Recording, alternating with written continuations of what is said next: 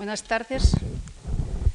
Es para mí un privilegio el realizar la presentación del profesor Francisco García Olmedo y agradezco a la Fundación Juan March el haberme dado la oportunidad de hacer esta presentación. Conocí a Paco García Olmedo en 1970, año en que ganó la cátedra de bioquímica de la Escuela Técnica Superior de Ingenieros Agrónomos. Y desde entonces nació una amistad que ha ido creciendo a lo largo de los años. Paco García Olmedo es doctor ingeniero agrónomo y es también químico. Y ya fruto del trabajo de su tesis doctoral fue una publicación en la prestigiosa revista Nature sobre el control genético de la biosíntesis de esteroles en trigo. Después de una estancia postdoctoral en la Universidad de Minnesota, precisamente con una beca de la Fundación Juan March, Paco García Olmedo volvió a Madrid, donde simultaneó su trabajo de investigación en el INIA, el Instituto Nacional de Investigaciones Agrarias, donde fue jefe del Laboratorio de Química y Tecnología de Cereales, con sus clases de bioquímica en la Escuela de Ingenieros Agrónomos. Como dije al comienzo, desde 1970 hasta 1987 fue director del Departamento de Bioquímica, más tarde de Bioquímica y Biología Molecular de la Escuela Técnica Superior de Ingenieros Agrónomos. El historial científico de Paco es muy largo y sería muy difícil enumerar todos sus méritos. Voy a comentar algunos que reflejan el reconocimiento y el prestigio internacional de Paco. Es miembro de EMBO, la Organización Europea de Biología Molecular. Fue vicepresidente de UCARPIA, que es la Organización Europea para eh, la Mejora de Plantas. Fue también presidente de la Comisión de Manipulación Genética para la Mejora de Plantas, también de Eucarpia. Fue representante español en el Comité Científico de la OTAN. Fue miembro de CODES, que es la Comisión para el Desarrollo de la Ciencia y Tecnología de la Comunidad Económica Europea. Y en la actualidad es miembro del Consejo Científico del Instituto Max Planck de la Universidad de Colonia que es uno de los, institutos de biología molecular de plantas más prestigiosos del mundo. También es consultor en política científica del primer ministro belga y durante muchos años ha sido y continúa siendo asesor del Consejo Científico de la Fundación Juan March en sus planes de biología. La labor científica de Paco queda reflejada en la publicación de más de 100 trabajos en prestigiosas revistas internacionales y una docena de libros y obras didácticas. Sus principales aportaciones, aparte de la ya mencionada de su trabajo en Nature sobre el control genético de la biosíntesis de lípidos en cereales, son, por una parte, su contribución a los mapas genéticos de trigo y cebada, la transferencia de genes de resistencia a enfermedades de plantas silvestres a cultivadas y en este sentido me gustaría destacar su trabajo de transferencia del gen de resistencia a la mancha ocelar del trigo causada por un hongo y que produce importantes pérdidas de rendimiento en todo el mundo y que es el único gen de resistencia a esta enfermedad que se conoce. Este trabajo también lo publicó en la revista Nature y tuvo una enorme repercusión. Fue citado, fue reseñado en numerosas publicaciones, eh, tuvo muchas numerosas peticiones de semillas y forma parte de programas de mejoras. Finalmente, me gustaría también señalar el importante trabajo que realiza desde hace ya varios años, tanto a nivel básico como a nivel aplicado, sobre la identificación de proteínas de defensa en plantas y la obtención por ingeniería genética de plantas transgénicas resistentes a ciertas enfermedades. En este campo tiene los derechos de patentes cedidos a una multinacional eh, de semillas. La labor científica de Paco García Olmedo ha sido distinguida con una serie de premios. El premio eh, a la investigación de la Universidad Politécnica de Madrid, el premio de la Real Academia de Ciencias Exactas Físicas y Naturales en 1990 y el premio de las Ciencias de la COE en 1991. Pero me gustaría también señalar que esta labor de Paco García Olmedo no ha sido fácil, de hecho ha sido realizada en circunstancias difíciles desde el punto de vista de infraestructura y equipamiento, pero a pesar de ello, Paco García Olmedo ha sido capaz de crear una escuela de bioquímicos y biólogos moleculares de plantas y a él y a su grupo debemos el desarrollo de este área de investigación en España.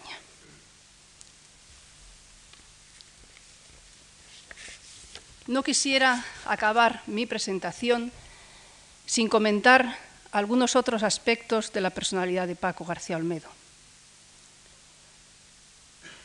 Paco es un hombre sencillo que quita importancia a todo lo que hace, aunque yo creo que hace bien todo lo que se propone. Como ejemplo, citaré sus cualidades literarias.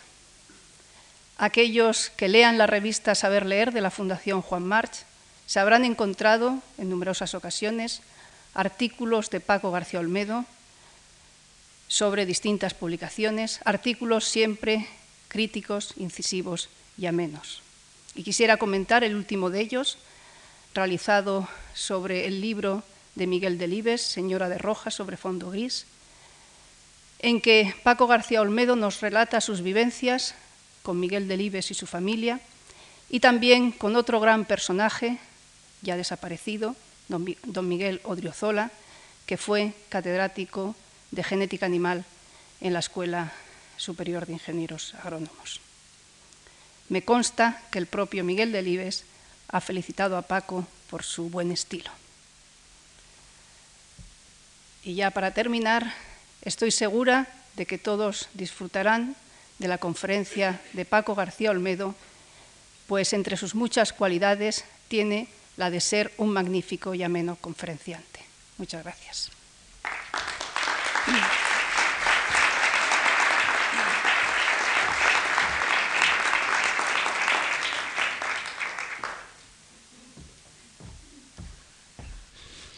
Una presentación como la que acaba de hacer Margarita Salas es siempre muy agradable de oír, aunque esté teñida de toda suerte de exageraciones y por supuesto teñida de la amistad. Afortunadamente ella ha empezado diciendo que somos amigos hace mucho tiempo, con lo cual pues ya ha quedado disculpado todo lo demás.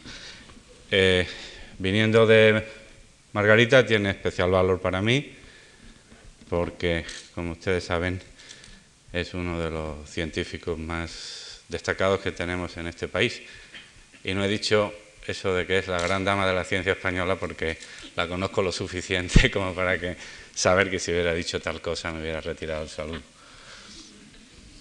El ocupar esta eh, tribuna en la que amablemente me ha invitado la Fundación a ocupar, eh, en la que me han precedido los biólogos, la mayor parte de los biólogos más importantes de esta final de siglo, pues me llena inmediatamente de un doble sentimiento, de un sentimiento, por supuesto, de gratitud por el honor que esto supone, pero también de un sentimiento de pavor por no estar a la altura de las circunstancias.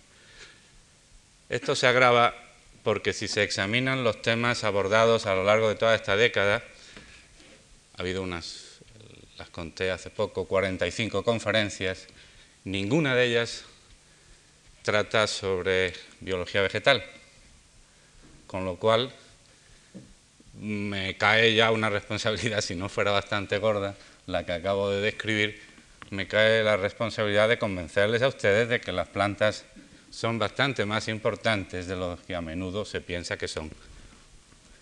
Eh, y es por esto por lo que la primera diapositiva que les quiero mostrar,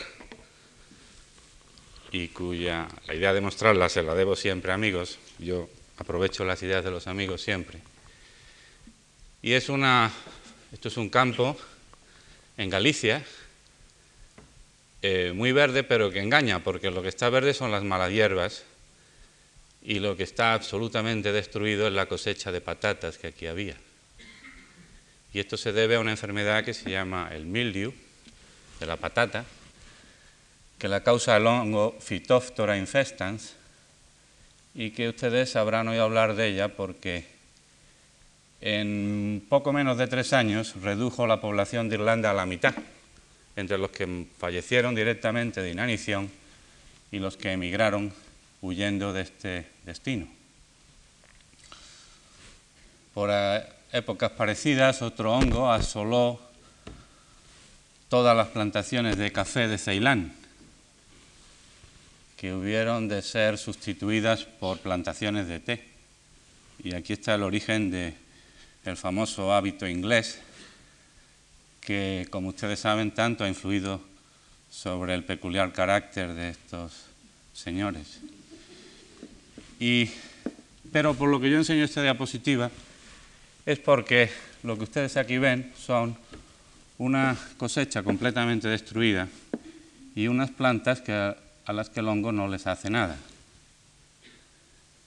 Y esto me ayuda a empezar a hablar del tema que hoy les quiero hablar, puesto que en el fondo yo lo que quiero es mostrarles, con ejemplos de mi propio trabajo, hasta qué punto la tecnología que Paul Berg, que ocupó el primer lugar en el ciclo de este año, el primer señor que hizo corte y confección con el DNA, con el material genético, hasta qué punto la tecnología eh, de recombinación de DNA en el tubo de ensayo puede ayudar a abordar preguntas relacionadas con este fenómeno. Eh, en otras palabras, qué hace a las plantas resistentes a las enfermedades. Para precisar más el tema en que voy a centrarme, voy a llevarles de excursión. En la siguiente diapositiva les muestro una vista aérea de la ciudad de Siena. Ahí pueden ver la torre de Mangia, que es la más alta de la ciudad, y la famosa Plaza del Campo, una de las más bellas del mundo. En la siguiente diapositiva nos aproximamos y mostramos dos vistas, dos puntos de vista de esta plaza. Una vista ortogonal desde la torre, cuya sombra se ve aquí, y una vista a ras de suelo, es decir, dos formas de mirar esa plaza. Pero aparte de ser dos formas de mirar esa plaza, es también dos momentos en la vida de esa plaza. Aquí a la izquierda es su aspecto habitual. En, ella he pasado yo muchos ratos agradables tratando de aprender italiano, leyendo la prensa local, mientras consumía refrescos veraniegos. Y esa prensa local está llena, páginas y páginas durante meses, de un acontecimiento que es el que está teniendo lugar cuando se tomó esta fotografía. Es la famosa fiesta del palio. Es una fiesta que se celebra desde hace más de siete siglos y en ella las distintas parroquias o contradas de Siena dirimen sus rencillas, sus rivalidades, de una forma ritual. Una procesión en la que aparecen todas ellas y una carrera de caballos en la que cada una está representada por un caballo y por un jinete. Y es una carrera de caballo un tanto salvaje, bastante peculiar, en las que las contradas amigas se ayudan, las enemigas se obstruyen, existen oscuras alianzas y cosas muy reales como la vida misma. Un amigo mío dice que, esta carrera es el mejor modelo que hay de la carrera científica en estos días. Pero no es por esto por lo que yo lo traigo aquí. Por lo que yo lo traigo aquí lo verán en la siguiente diapositiva, donde se hace en la parte superior una abstracción de esta plaza el día del palio visto desde la torre de Mangia, desde arriba. Los puntos estos de colorines representan la variopinta muchedumbre que ocupa esa plaza en esos días. Y ese triángulo amenazante representa una perturbación, un incidente. Momentos después de que se haya producido esa perturbación, ha cambiado el panorama que el observador ve desde la torre y en torno al punto de perturbación se han acumulado una serie de tipos de personas. Para el observador que está en lo alto de la torre, puede llegar a pensar que todas estas personas están involucradas en el control de esta perturbación. Sin embargo, a mí me tocó vivir una perturbación de este tipo. Al terminar la carrera, los miembros de una contrada quisieron pegar violentamente al jinete de la contrada vencedora porque no sé qué irregularidad había cometido. Y aquello se convirtió en un, en un incidente bastante violento. Y a mí, que me cogió cerca por casualidad, pude observar que la mayor parte de todas estas personas que se agolpaban en torno al incidente no tenían absolutamente nada que ver con su control. Que solo había dos o tres tipos de personas, unos carabineros, unos señores con un brazalete que debían pertenecer a un servicio de orden y algunos otros, que estaban realmente controlando la situación. El resto, pues algunos podían tener que dar algo con aquello porque eran o camilleros o sanitarios periodistas, pero una buena parte de ellas eran simplemente curiosos. Había muchísimos turistas japoneses fotografiando el evento. Si en lugar de haber sido una perturbación violenta hubiera sido cualquier otro tipo de cosas que ocurren hoy en día, si hubiera aparecido ahí pues un efebo desnudo o cualquier otra cosa sorprendente, probablemente hubiera concitado la aglomeración de los mismos tipos o prácticamente de los mismos tipos de personas. Y sin embargo, eh, para alguien que quiera analizar el acontecimiento, le interesa a aquellos, identificar a aquellos que están más directamente relacionados con lo que ha ocurrido. Lo que yo observé era que no solo había unos pocos tipos de personas controlando el acontecimiento, sino que estos cooperaban entre sí. Y de esto es de lo que quiero hablar. Si ustedes se olvidan de que esto representa la plaza del campo y trasladan la situación a una célula o a un sistema vivo que es atacado por algún o, es eh, interaccionado por cualquier eh, agente externo, lo que se observa es algo parecido, un cambio en la composición y como consecuencia de esa interacción. Y hasta bastante recientemente, la biología molecular ha estado contemplando estas interacciones desde la torre de Mangia, es decir, desde lo alto de la torre. Y solo recientemente se ha empezado a observar a ras del suelo. De tal modo que cuando se analizaban las interacciones de las plantas con los patógenos, con los cambios de temperatura, es decir, las perturbaciones que tenían lugar en las plantas por cambios de temperatura, por cambios de salinidad, por sequía, etc., numerosos grupos de biólogos moleculares se han encontrado con que las mismas moléculas acababan estando involucradas en todos estos acontecimientos y existían dificultades para identificar cuáles de ellas estaban específicamente relacionadas con cada uno de los acontecimientos. Por esta razón, yo voy a hablar en primer lugar de eh, moléculas policía, de moléculas de defensa, y luego voy a hablar de la cooperación entre estas moléculas de defensa. El esquema de lo que voy a decir está en la siguiente diapositiva. como digo, voy a hablar de proteínas de defensa, un modelo cooperativo de protección vegetal y un breve epílogo sobre posibles estrategias de campo. Pero precisemos estas cuestiones en términos, antes de realmente tratar estos tres puntos, en términos un poco más científicos, un poco más rigurosos. La siguiente diapositiva se muestran las posibles interacciones entre un patógeno y una planta. Una especie A de patógeno tiene una serie de razas o patobares y una especie de planta A tiene una serie de variedades o cultivares.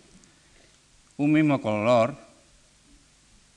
tal como aquí, indica que la interacción entre este patógeno y esta planta es lo que se llama compatible, aunque esta nomenclatura es confusa. Lo que quiere decir es que esta raza es capaz de causar daño en esta variedad o cultivar.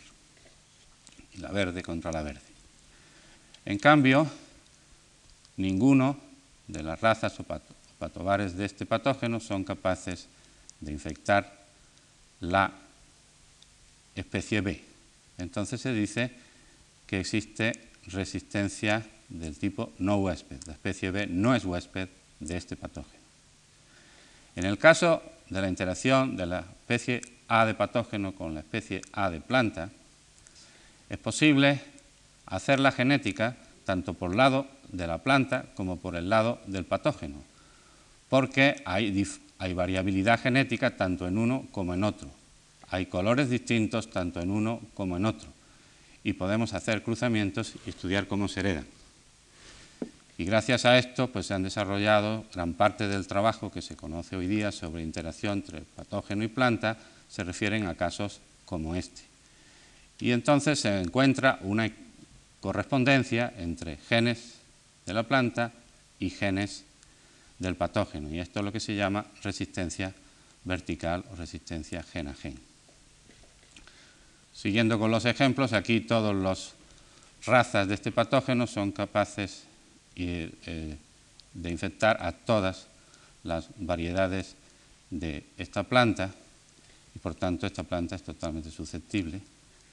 Y aquí es un caso distinto en el cual cuando una variedad de esta planta es sensible al patógeno, lo es a todas las razas, cuando es resistente, lo es a todas las razas y a esta resistencia se le llama resistencia horizontal, aunque yo eso nunca lo he entendido muy bien, la diferencia. Aquí en este caso solo se puede hacer genética por el lado de la planta y no se puede hacer genética por el lado del patógeno de la convencional. Estamos hablando de la genética mendeliana. ¿Qué es lo que ha permitido la nueva tecnología hacer? Pues ha permitido pasar genes de esta especie a esta especie y afrontar, por tanto, ha, permitido afrontar, por tanto, el análisis genético de esta resistencia, por un lado, y por otro lado, la utilización en la práctica de los posibles factores que determinan este tipo de resistencia o este tipo de resistencia, etc. Y de manera que esto supone un salto cuántico en nuestra posibilidad de análisis de la interacción entre un patógeno y una planta. Pero no solo esto, sino que desde el punto de vista práctico permite utilizar, saltar entre especies a la hora de mm, obtener, introducir resistencia en sitios donde no la había. Por ejemplo, podemos plantearnos con la nueva tecnología introducir resistencia en una especie en la que se dé esta situación, tratando de pasar, por ejemplo, genes de esta.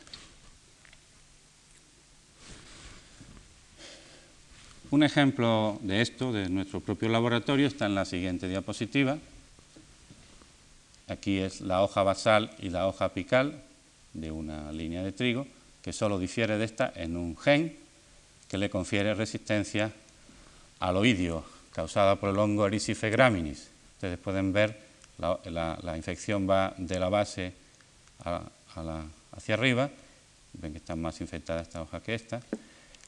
El híbrido entre estas dos es un carácter casi dominante, solo la enfermedad en este caso solo logra dañar un poco la hoja basal, y la segunda generación segrega, como nos enseñó Mendel, eh, uno de este tipo, dos de este tipo, uno de este tipo.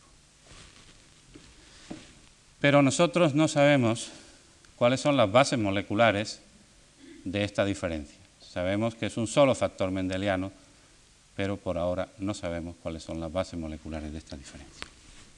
En la siguiente diapositiva se enumeran algunos de los mecanismos de resistencia. Por un lado, lo mismo que la protección policial puede ser permanente, como ocurre en los bancos, o eh, inducible, como ocurre cuando se da la alarma en una joyería, pongo por caso, también aquí los mecanismos de defensa pueden ser constitutivos, es decir, que están eh, allí presentes o que son inducidos eh, cuando la planta es retada por el patógeno. La respuesta puede ser puntual, en el mismo sitio donde se produce la interacción, en el entorno más inmediato, o puede ser sistémica, es decir, una planta que recibe el reto de un patógeno en la hoja basal dispara la respuesta frente a ese patógeno a lo largo de toda la planta, incluidas las hojas más superiores. Los mecanismos de defensa pueden ser pasivos, en el sentido de que lo que hacen es impedir mecánicamente que avance el patógeno, depositando determinadas sustancias a su paso, o pueden ser activos, es decir, produciendo eh, mm, moléculas que, le son, tóxicas o letales para el patógeno.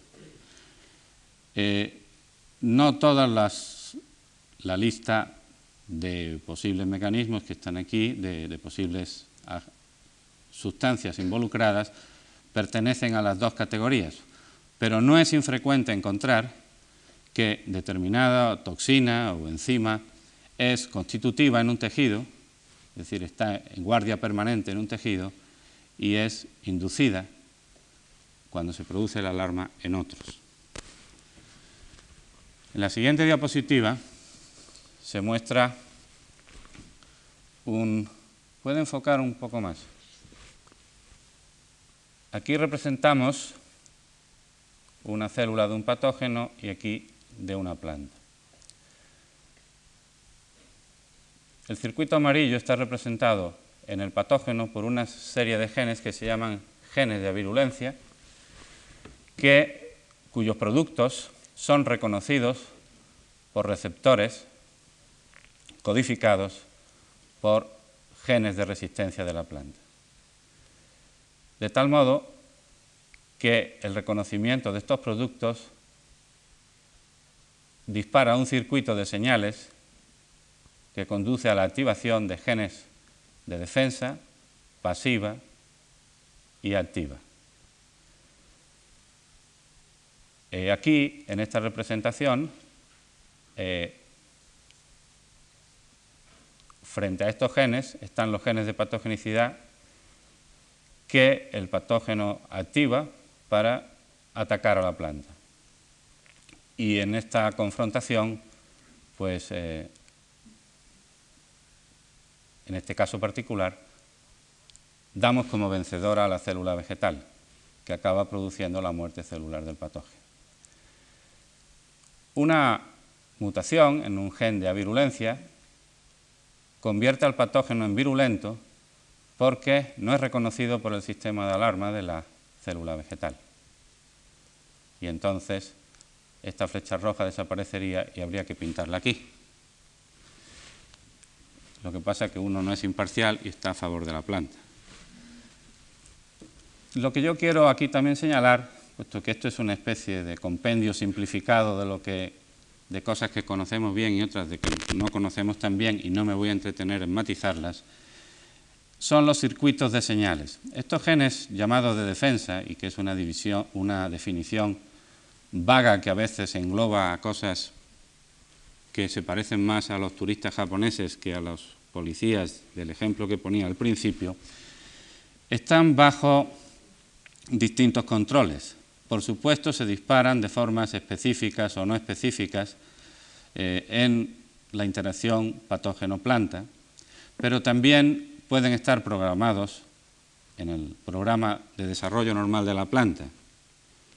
Este es el caso cuando estos genes se expresan constitutivamente. Y creo que retengan esto porque esto va a ser parte de nuestro juego. Y también a veces responden a otros estímulos externos, como se muestra ahí. A su vez, esta interacción manda señales responsables de la respuesta sistémica. Esto es un, esquema de trabajo que está en constante revisión. Hace un par de semanas se ha clonado, caracterizado uno de estos primeros genes de virulencia. De virulencia. Eh, genes de resistencia no se han caracterizado todavía ninguno a nivel molecular. Hemos manipulado muchos con fines prácticos, pero eh, por la vía que podríamos llamar mendeliana, pero no, por, no en el tubo de ensayo. Y, como digo, pues bajo la calificación genérica de genes de defensa, pues se han hecho pasar muchas cosas. Nosotros nos hemos centrado en genes que, eh, éramos, cuyos productos eran capaces de causar la muerte celular in vitro, con lo cual su posible rol estaba lo mejor documentado posible. Y por otro lado, la estrategia que hemos seguido ha sido la de ponerlos bajo control de señales de desarrollo y no de señales del patógeno. En otras palabras, nuestra estrategia inicial, por lo menos para probarlo en sistema modelo y probablemente la estrategia, en, muchos casos será la estrategia de práctica, es la de elegir algunas de estas moléculas policía y tenerlas en guardia permanente, si se me permite hacer esa simplificación. Bueno, hechas estas precisiones, lo siguiente que voy a hacer, en lugar de hablarles de muy diversos tipos de posibles moléculas policía, de moléculas de defensa, eh, les voy a hablar de un solo tipo, entre los que estamos interesados y trabajamos en el laboratorio, y como digo, pues mm, lo voy a hacer así para poder hablar en más detalle de él. Y el elegirlo se debe a que es la primera proteína que se demostró en el tubo de ensayo que fuera activa frente a un patógeno vegetal. En la siguiente diapositiva volvemos a poner el esquema y vamos a abordar esta parte ahora. La siguiente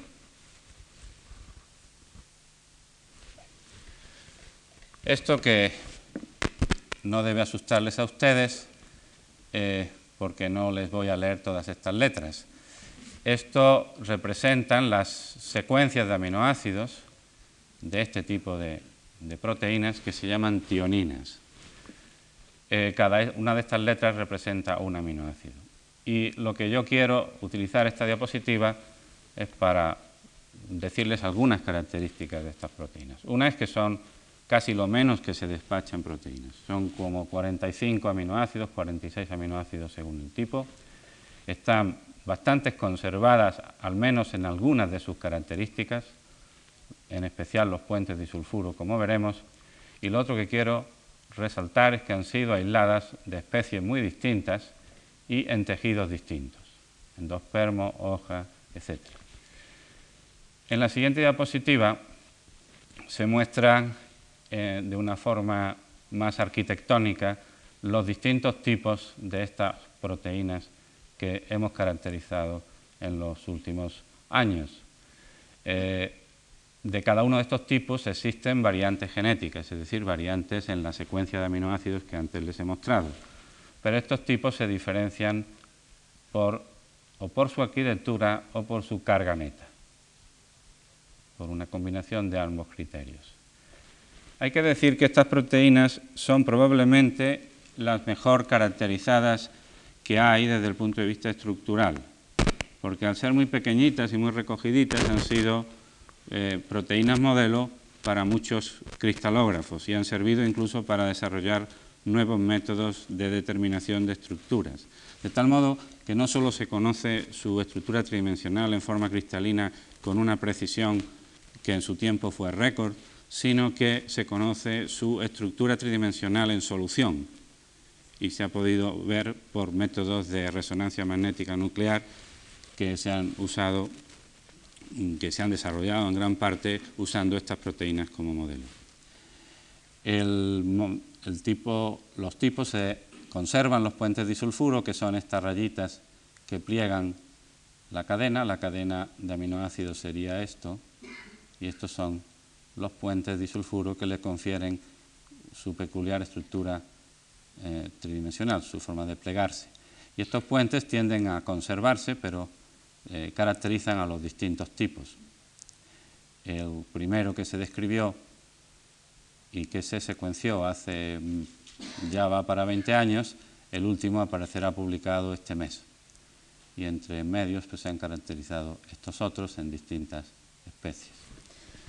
Bueno, pues estas proteínas, por lo que nos han interesado, es por sus propiedades frente a los patógenos, a distintos patógenos vegetales, en primera instancia in vitro. Esto se muestra en la siguiente diapositiva. Bueno, eh, perdón, me he adelantado la historia. Eh, estas proteínas que son tan pequeñitas no se fabrican así de pequeñas, sino que se fabrican como unos precursores de mayor tamaño molecular. Esto que se representa aquí a la derecha es una electroforesis en presencia de detergente y en estas circunstancias las moléculas pequeñas migran en cabeza, las más grandes más atrás y las más grandes más atrás. Y lo que aquí se ve es una autorradiografía eh, de los productos que se cazan con anticuerpo específico en un experimento que se llama en bioquímica un experimento de pulso y caza.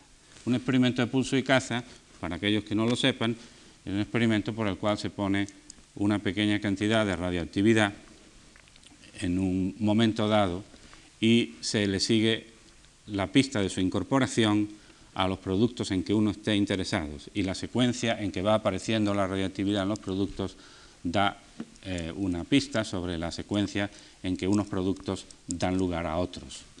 Así, la radioactividad que aparece en tiempos tempranos aquí y luego más manifiestamente a tiempos más tardíos, la radioactividad en el producto final solo aparece en este experimento después de 24 horas. A las 48 horas la radioactividad ha desaparecido de aquí para acumularse aquí. Esto denota que este producto de mayor tamaño es precursor de este otro. Estos experimentos son de la tesis de Fernando Pons y colaboraron en ellos también eh, Javier Pazares. En la siguiente diapositiva se muestra en realidad que la proteína se fabrica un precursor como este, aquí la electroforesis de distinta naturaleza en esta dirección, hay un primer precursor que da lugar a este segundo precursor y finalmente este es el producto final. Aquí en una electroforesis como la anterior, primer precursor, primer precursor, segundo precursor, producto final.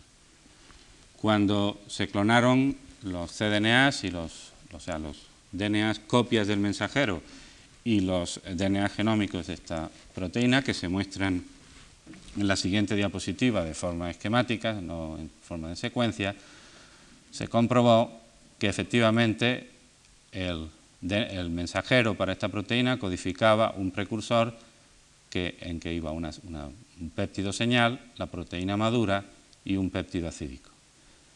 Y que en un primer paso de procesamiento se perdía este péptido señal y en un segundo paso este péptido acídico. De manera que cuando se clonó este cDNA, cosa que fue hecha por Fernando Pong y Javier Pazares, pues se comprobó que que la estructura del precursor era la que se predecía de los estudios de biosíntesis. El clon genómico reproducía esta estructura y tenía, como es frecuente en genes eucarióticos, dos intrones que interrumpían la proteína cídica en este punto y en este punto. El clon genómico fue obtenido por Pablo Rodríguez Palenzuela. Pues bien, esta es la biología de base y en la siguiente diapositiva mostramos la experimentos in vitro con tres patógenos, una bacteria, Corynebacterium cepedonicum, ahora se llama Clavibacter michiganensis cepedonicus, y con dos hongos, Fusarium solane, que es un patógeno, y Trichoderma viride, que es un saprofito. Aquí lo que hemos hecho es distintos tipos de los que les mostrábamos antes y distintas variantes de estos tipos, confrontarlas in vitro con, eh, con, con los patógenos para ver si las distintas variantes eh, tenían actividades distintas. En el caso de la bacteria parece que hay tipos de los que se requiere mucha menos cantidad para una inhibición completa que eh, de otros. En cambio, pues, con los hongos, prácticamente cuando un hongo es sensible, lo es en cantidades muy parecidas o de forma muy parecida a las distintas variantes genéticas. Estos experimentos que aquí se muestran son recientes, pero son continuación de unos realizados en nuestro laboratorio hace ya 20 años y que eh, fueron el objeto de la tesis doctoral de alguien que también está en la sala. En la siguiente diapositiva se muestra una comparación interesante. En este caso es el mismo hongo que destruía, que vimos en la primera diapositiva, Phytophthora infestans, el mildiu de la patata. Y aquí se comparan, ridomil es un fungicida, el fungicida estándar para este hongo en los ensayos que se hacen in vitro, y que in vitro se comporta como muchísimo más potente que la proteína, como pueden ver aquí. Se necesita mucho menos en cantidades molares, de, estas son concentraciones micromolares, del fungicida que de la proteína. Pero en cambio, en un tipo de ensayo, que es en la superficie de la hoja, donde primero se, deposita o la proteína o el fungicida y a continuación se infecta, la tionina es 10 veces sobre una base molar 10 veces más potente que el fungicida mm, de elección para este tipo de tratamiento. Este tipo de experimento nos hizo eh, concebir esperanzas y, reforzar nuestro interés en obtener plantas transgénicas, puesto que, por lo que parecía, estas proteínas podían ser incluso mucho más potentes eh, en situaciones in vivo que en el tubo de ensayo. La siguiente diapositiva, que es un poco compleja, bueno, esto es sencillamente, eh, son eh, experimentos determinados destinados a determinar, eh, tener una idea de cuál podía ser el mecanismo de acción, el mecanismo por el cual estas proteínas eran tóxicas. Esto es un experimento de inhibición de DNA, RNA y proteína, síntesis de DNA, RNA y proteína, por parte de concentraciones crecientes de estas proteínas. Se ve que la síntesis de proteínas es más sensible que la síntesis de RNA y más sensible que la síntesis de DNA, pero que todo este fenómeno, todas estas inhibiciones, son explicables, según se muestra en la siguiente diapositiva, por permeabilización de la membrana celular. Estos son células que están siendo cargadas con rubidio radioactivo y en este momento se añade a la mezcla de reacción la proteína y se descargan rápidamente. A dos dosis distintas hay una descarga rápida del contenido de rubidio radioactivo, lo que indican que estas proteínas eh, a concentraciones por debajo de las que producen las inhibiciones macromoleculares son capaces de producir permeabilización de la membrana y esta permeabilización de la membrana conduce a la eh, a, los demás efectos, probablemente. En la siguiente diapositiva eh, mostramos el proceso de obtener plantas transgénicas. Eh, estos son los trozos de DNA que se usan para el corte y confección, las partes codificantes del gen con sus intrones, o bien la parte codificante del cDNA con las partes que antes indicábamos. Estos se ponen, se les privan, por tanto, de sus señales de regulación y se les sustituyen por un promotor que es constitutivo, es decir, que hace que estos genes se expresen en las hojas, cosa que los originales no hacían. En el panel B es una técnica de hibridación en mancha que eh, está, mm, se llama la, técnica de Norden, por la cual se valoran por un sistema de diluciones, cada columna de estas corresponde a una planta transgénica, aquí eh, cada, eh, lo que se está valorando es los niveles de mensajero correspondiente al gen que se ha introducido en la planta transgénica y permite ver aquellas que dan señales a mayor dilución, pues son las que tienen mayores niveles de mensajero. Aquí arriba están las construcciones correspondientes al cDNA y aquí abajo las correspondientes al gen, al DNA genómico. Los niveles que se han obtenido son mayores en las plantas con este tipo de construcción y, sin embargo, había que comprobar que estos intrones, estas partes no codificantes, eran procesados correctamente en la planta transgénica, porque el origen de estos genes son monocotiledóneas, la cebada o el trigo, y se están expresando en tabaco. Y eh, a veces se encuentran que el tabaco es incapaz de procesar intrones de monocotiledóneas. En este caso, en el panel C se demuestra que el mensajero tiene exactamente el mismo tamaño si procede de esta construcción que si procede de esta construcción, lo que ya sugería que el, procesamiento de estos intrones había tenido lugar. Eh, también se puede observar que en las plantas con esta construcción el nivel de mensajero es también mayor que cuando no la tienen. Aquí, por la técnica del PCR, de la amplificación de la, la reacción de la polimerasa en cadena, se vuelve a demostrar que el producto amplificado de la planta transgénica con esta construcción y con esta construcción son del mismo tamaño y finalmente secuenciando este DNA y secuenciando este DNA se demuestra que el procesamiento de estos intrones ha tenido lugar correctamente. De manera que al final de estos experimentos tenemos plantas transgénicas que expresan genes correspondientes a las tioninas y que los han expresado correctamente. En la siguiente diapositiva se muestra que fabrican la proteína y que la fabrican correctamente procesada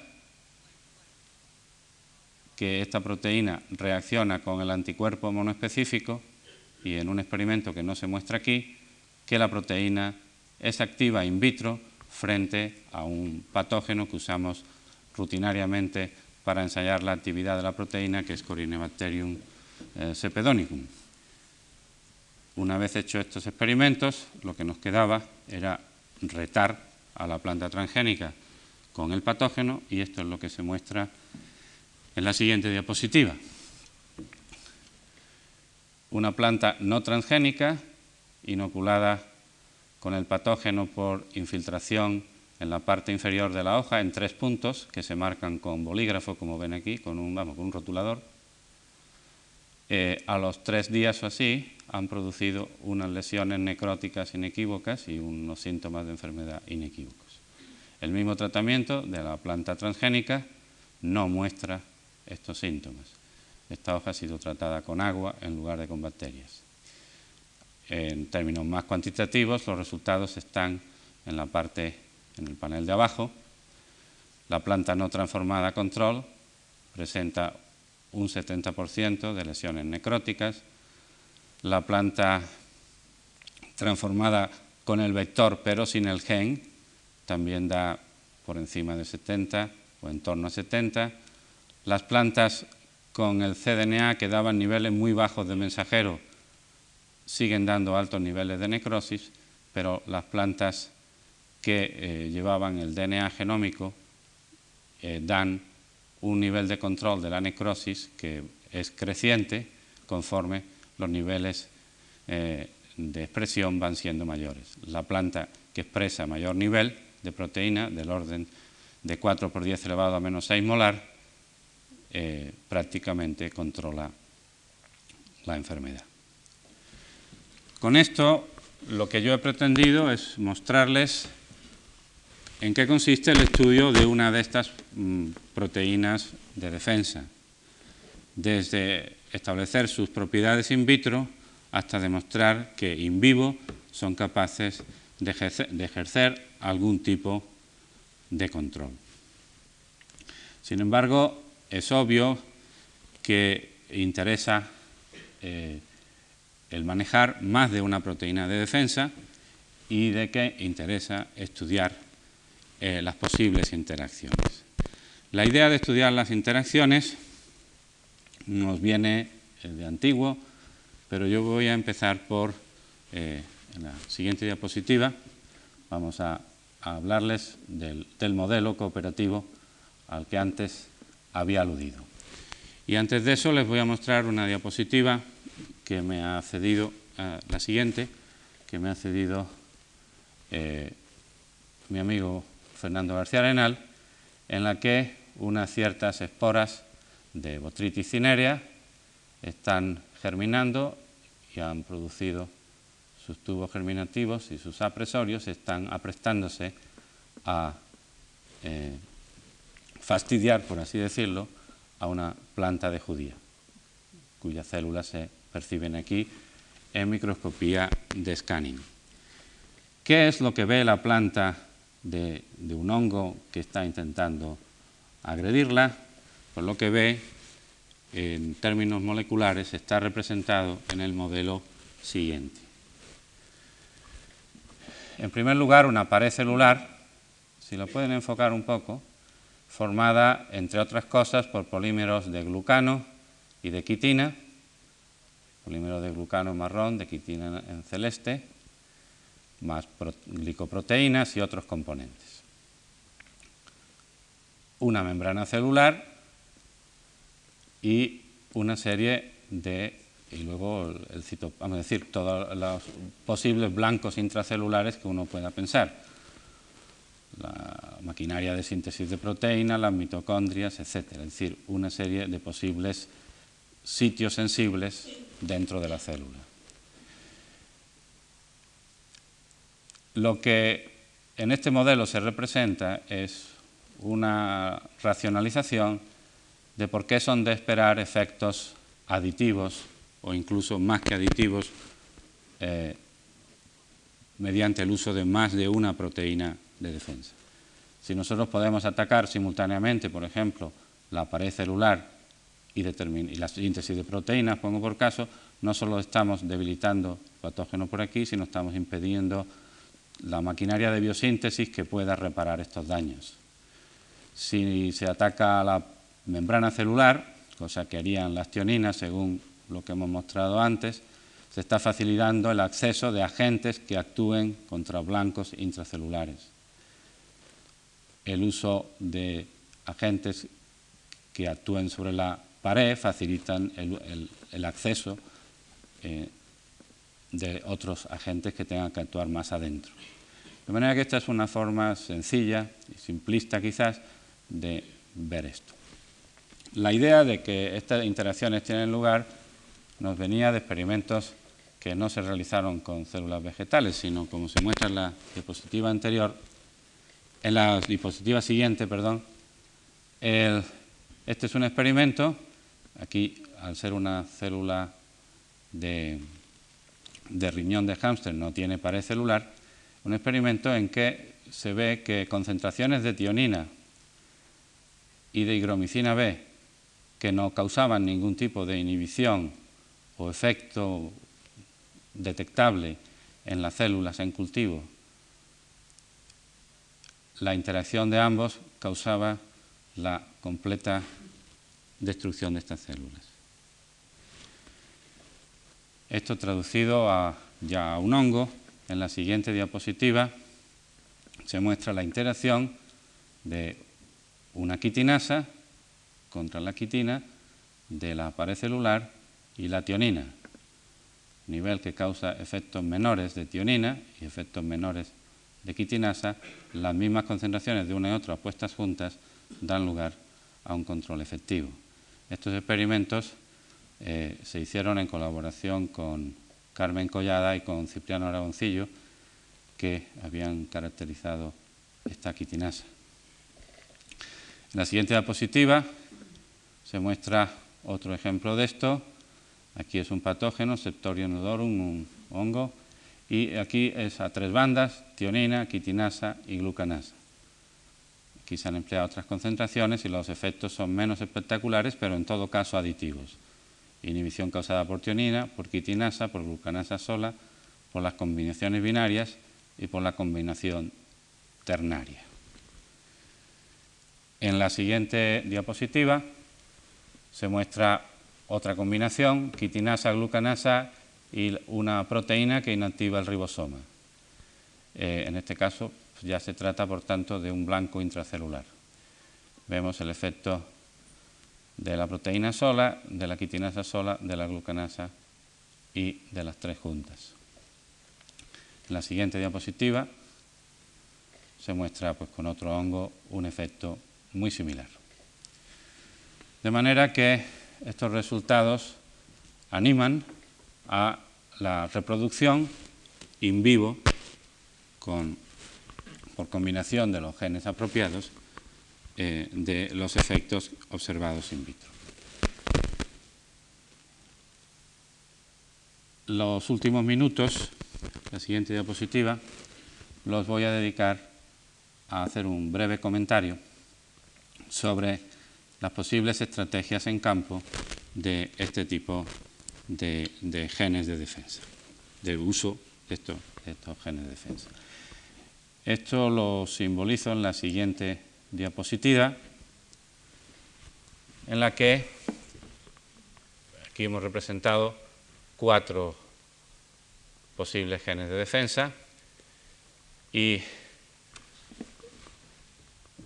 cabría mm, en principio distintas aproximaciones, algunas de las cuales están puestas aquí. Una sería sembrar todos los años la misma variedad de la misma especie, pero cada año con una combinación binaria de genes de defensa distinta. Con cuatro genes de defensa tendríamos para seis años, aquí hemos representado solo cuatro para no hacer farragosa la diapositiva. Naturalmente estas parejas se elegirían en función de sus eh, capacidad de cooperar y de hacer más estable la, más eficaz la acción. Esto sería una barrera cambiante y las líneas, las variedades sembradas serían isogénicas solo diferirían en los genes, en este caso en estos genes. Otra posible aproximación sería lo que podríamos denominar barrera múltiple, y es que lo que se siembra todos los años es una mezcla de todas las combinaciones posibles, binarias, es una convención, podríamos hacerlas ternarias o de cualquier otro tipo, pero por, transmitir la idea basta este esquema en el cual todos los años se plantaría esto. Una mezcla de líneas todas de la misma variedad, solo difiriendo una de otras en las parejas de genes que cooperaran. Y otra posible estrategia a probar sería lo que podríamos llamar la gran barrera, que sería concentrar todos estos genes de defensa en una sola variedad. Esto sería algo así como tratar de reconstruir la, característica de no huésped, eh, es decir, de, hacer una, una barrera insalvable para un patógeno dado. Eh, la razón de, tener que pensar en estos términos, todavía preliminares, es porque la objeción que más frecuente se pone a este tipo de manipulaciones es la de que los patógenos son muy listos y que siempre van a buscar la forma de saltar la barrera. Bueno, esto no es una objeción nueva para los productos de la ingeniería genética, puesto que esto es un viejo problema de la mejora de plantas y, por tanto, estas, estas estrategias no son, no son nuevas. Estas tres tipos de estrategias y otras se han seguido manipulando los genes clásicos. Eh, la ventaja que representa esto es que la lista de genes de defensa que está ahora a nuestra disposición o luego está en, breve tiempo es mucho más larga que cuatro. Probablemente haya ya cerca de una veintena de moléculas eh, susceptibles de ponerlas en esta columna, con lo cual el número de combinaciones que podemos generar es muy grande. Esta estrategia de aquí ha sido puesta a prueba en condiciones no más que de campo, es decir, a gran escala y eh, con genes de resistencia clásicos y parece ser una estrategia que confunde a los hongos lo bastante y asegura los rendimientos lo bastante como para ser una que probablemente en el futuro se aplique bastante. De todas formas, todas estas tendrán que ser probadas con los genes nuevos en cuestión. Pero lo que la nueva tecnología nos permite es, con gran agilidad, aumentar fácilmente esta lista. Y tengan en cuenta que en esta lista ya no estamos restringidos a poner genes de plantas, en esta lista hay genes de insectos que son activos contra patógenos de plantas, hay genes de los más variados que pueden ser y están siendo probados. Luego habrá que actuar con prudencia respecto a hacer los suficientes ensayos para ver que son eficaces y que no tienen otros tipos de problemas. De momento, el interés que tiene el usar genes como los que codifican las tioninas es que son genes de plantas que ya están en las plantas, son productos génicos que hemos consumido en gran cantidad. Los que estamos aquí presentes, hoy solo habremos consumido probablemente varios gramos de tionina, de manera que desde el punto de vista de salvar las barreras eh, legales y de los inconvenientes de aprobación de nuevos productos, este tipo de genes debe plantear menos problemas que si queremos expresar pues una toxina eh, del cólera, por ejemplo, en la planta, que lo podemos hacer, pero que obviamente con razones fundadas eh, poco deseable eh, por el público en general y poco, y, poco factible desde el punto de vista industrial. Eh, para terminar, quiero mostrarles una diapositiva con los nombres de las personas que han contribuido trabajos sin publicar eh, a esta conferencia.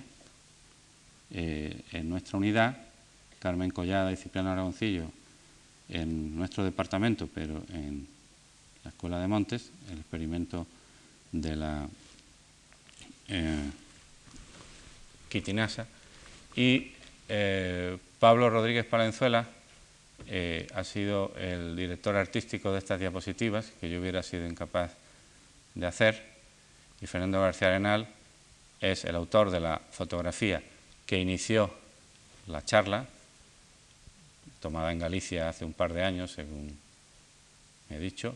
Estaba buscando una diapositiva que mostrara eso y no la encontraba por ningún sitio, y él tenía una, y la diapositiva de la espora del hongo germinando. Y nada más, muchas gracias.